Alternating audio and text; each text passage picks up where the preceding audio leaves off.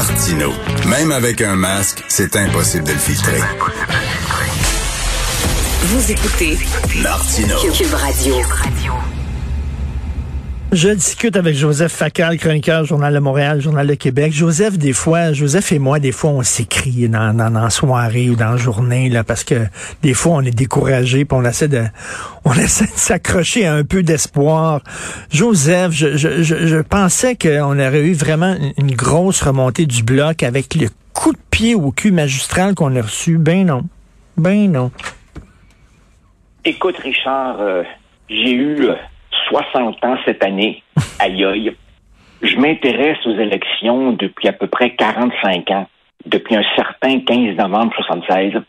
Et c'est probablement l'élection la plus absurde, la plus risible, la plus futile à laquelle j'ai jamais assisté en dehors des républiques de bananes.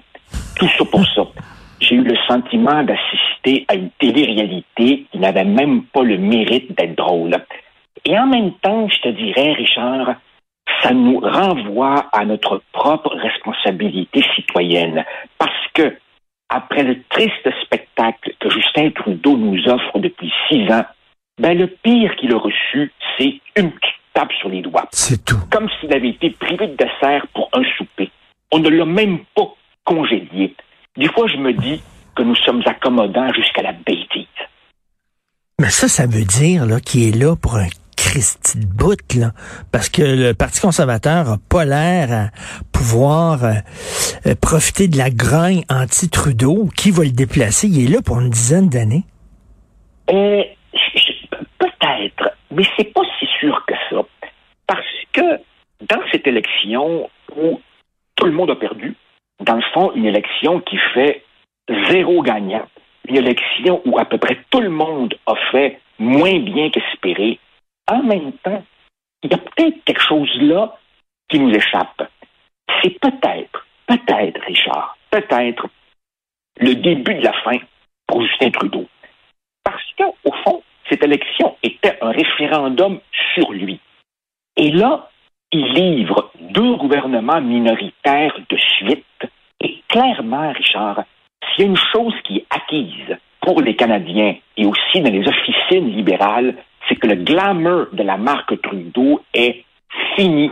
F-I-N-I. Autrement dit, quand tu n'es même pas capable de passer le chaos à des Andrew Scheer puis à des Aaron O'Toole, t'es pas tout à fait un Mike Tyson de la politique. Non, mais t'en vois-tu, dit, un autre dans le Parti libéral qui pourrait remplacer Trudeau? Je ne pense pas. Il n'y a pas de grande figure qui crève la scène, Ben précisément parce que l'aura médiatique de Trudeau est telle que tout le monde file doux. Mais je suis pas mal sûr, Richard, pas mal sûr, que dans les prochaines semaines, dans les prochains mois, ceux et celles qui ont des aspirations vont commencer à multiplier les soupers spaghettis. Maintenant, comprenons-nous, comprenons-nous, il n'y aura pas de putsch il n'y aura pas de guerre civile à la Jean Chrétien versus Paul Martin, à la Joe Clark versus Brian Mulroney.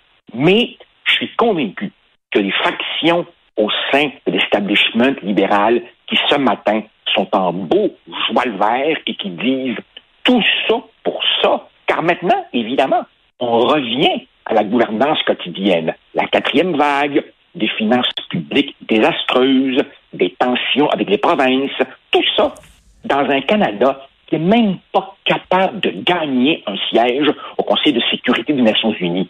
Le branding Canada, le branding Trudeau sortent amochés euh, euh, euh, ce matin et je crois que ça va faire réfléchir du monde au sein du Parti libéral. Ils se presseront pas, ils se presseront pas, mais je crois que c'est le début de la fin.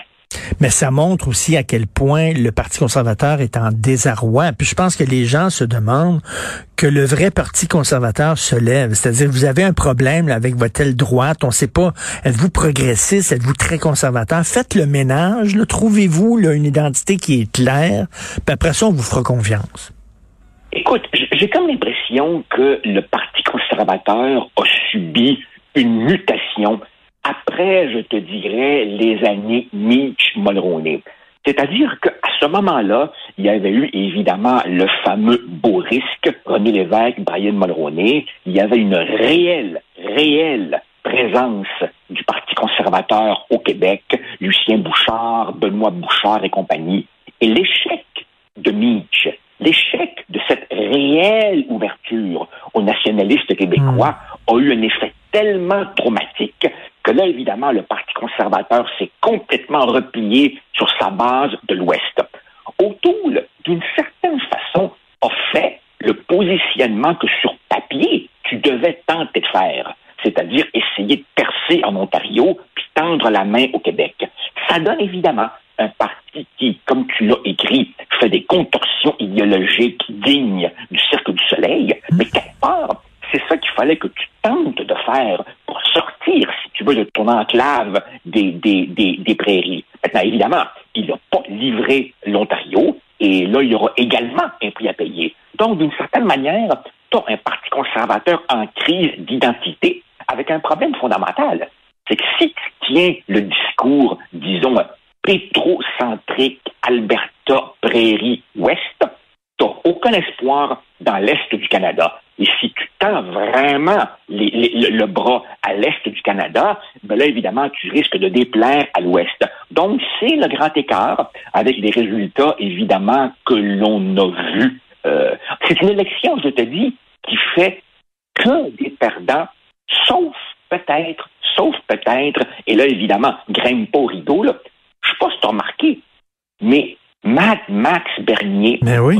même fait 5 Ça, ça veut dire plus de quoi? Un million de Canadiens. Richard, je ne cesse de m'étonner du nombre considérable de gens qui vivent dans un univers parallèle. C'est fou raide.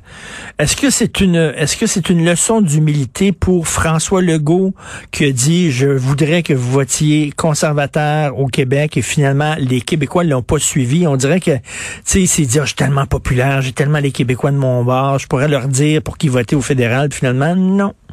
Il un mur. C'est clair, c'est clair que c'est une leçon euh, d'humilité pour François Legault.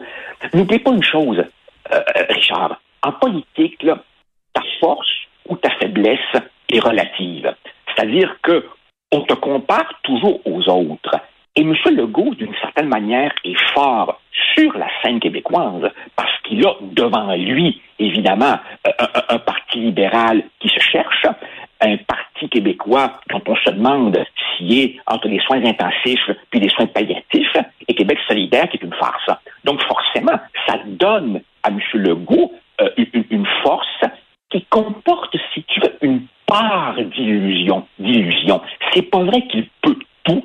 Et là, clairement, son message n'a pas été entendu. Cela dit, Richard, cela dit, n'oublie pas une chose.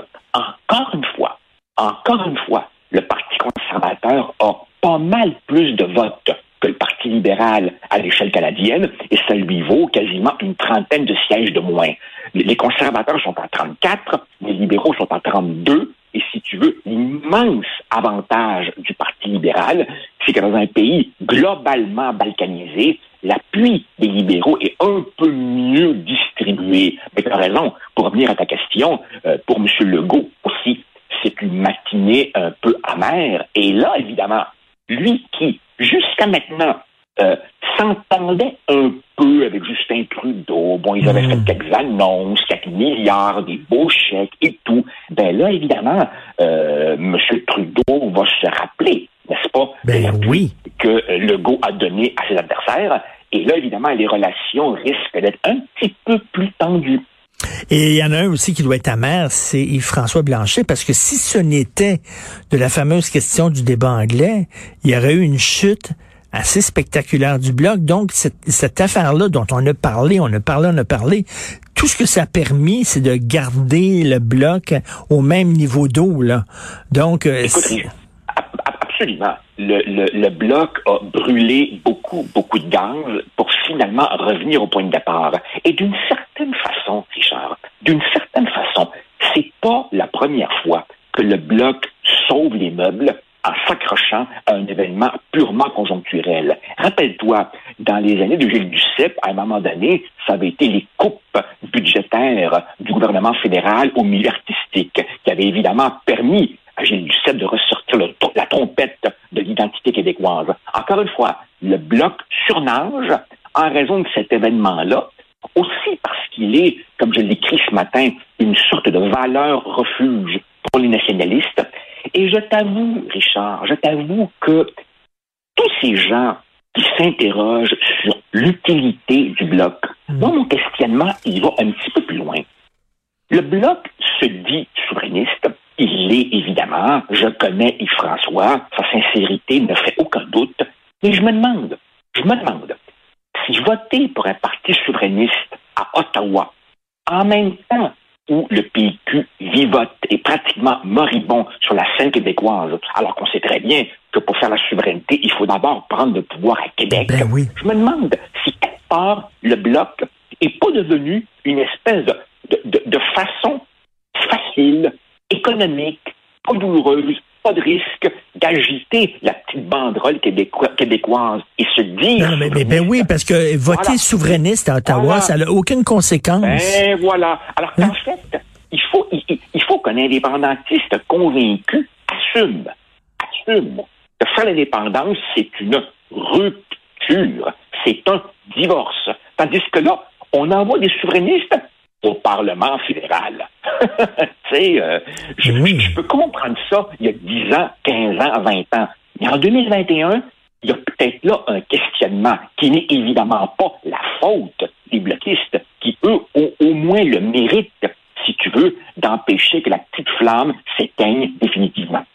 Tout à fait. Et écoute, je parlais à Jean-Marc Léger tantôt, et lui, ce qui le déprime, c'est le taux d'abstention.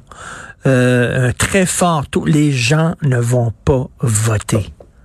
Ah non, écoute, c'est, bon, premièrement, le taux de participation au fédéral historiquement est plus faible qu'au provincial, mais cette fois-ci, franchement, euh, on avait on avait un, un, menu très très peu appétissant. Il y a eu zéro enjeu. On n'a hmm. même pas on n'a même pas débattu de comment gérer la pandémie. Et, essentiellement, le seul enjeu, ce fut la question de la madame pendant le débat en anglais. C'est incroyable. non, écoute. Incroyable. Euh, non, mais ça n'a pas de bon sens d'aller en élection alors qu'on est en pleine pandémie, quatrième vague. Tu vois ce qui se passe en Alberta. C'est grave ce qui se passe actuellement. Là. Puis lui, il dit non, moi, je mets le pays sur le hold parce que ce qui est important, c'est ma carrière personnelle. Et on l'a quand même réélu, maudit bordel. On l'a réélu, Richard, et beaucoup de nos auditeurs, je le dis en tout respect, beaucoup de nos auditeurs ne réalisent pas les nuages gris qui s'accumulent au-dessus de nos têtes. Dans un mois à peu près, euh, l'Alberta va tenir son référendum sur la péréquation. Devine ce qui va arriver. Ça va être évidemment un oui massif, parce que là-bas, on, on considère, à tort, mais on considère que la péréquation, c'est un immense cadeau de plusieurs milliards fait au Québec. Et là, il y aura une vraie, vraie, vraie tension entre le gouvernement fédéral et, les provinces.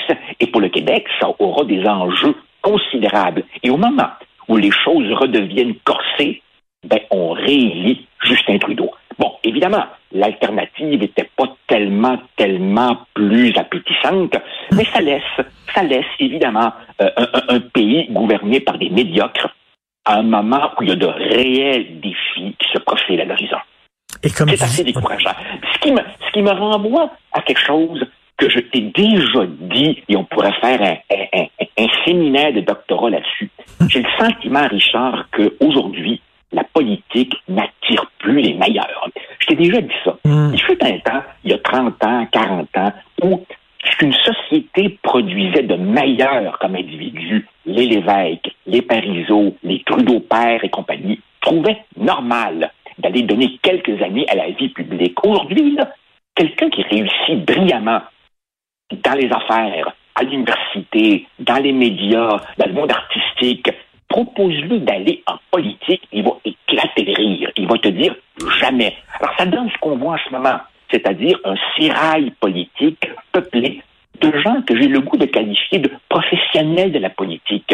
Ils n'ont jamais rien fait d'autre que ça. Mm. Ce sont des apparatchiks qui alternent entre leur siège aux communes et puis, et puis, et puis des séjours dans les cabinets. Quand ils sont battus, n'attendent que l'occasion de revenir. Alors évidemment, ça donne une petite gang d'opportunistes qui ne songent qu'à leur réélection. euh, et ça donne, ça donne euh, cette espèce de pauvreté démocratique dans laquelle on s'enfonce. Euh, deux, deux, choses. Premièrement, les artistes ne s'impliquent absolument plus maintenant en politique. Hein. Et vraiment, on dirait qu'ils ont complètement abandonné le navire. On les voit pas, on les entend pas.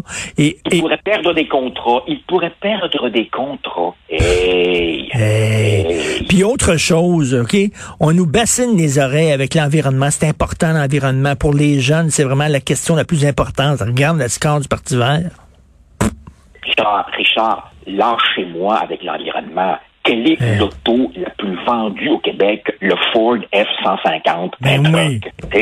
Regarde le nombre de DUS dans, dans- dans nos rues. Lâchez-moi. L'environnement, là, c'est ce qu'il faut répondre. C'est cocher la bonne case idéologique dans les discussions de salon. Mais en réalité, la plupart des gens s'en foutent, sauf quand il y a une catastrophe. Évidemment, évidemment, le Parti vert euh, ne sait pas, ne sait pas aider lui-même en nous faisant une campagne digne de Monty Python ou de Borat. C'est en plein milieu que le chef appelle à voter pour le Parti libéral. Et puis, écoute, ils commencent à se déchirer entre eux sur le conflit israélo-palestinien. Allô? A quelqu'un au chalet? On va continuer à s'écrire, à dire qu'on est découragé, mon cher Joseph. Euh, merci beaucoup. Merci. Salut, Salut, bonne journée. bye.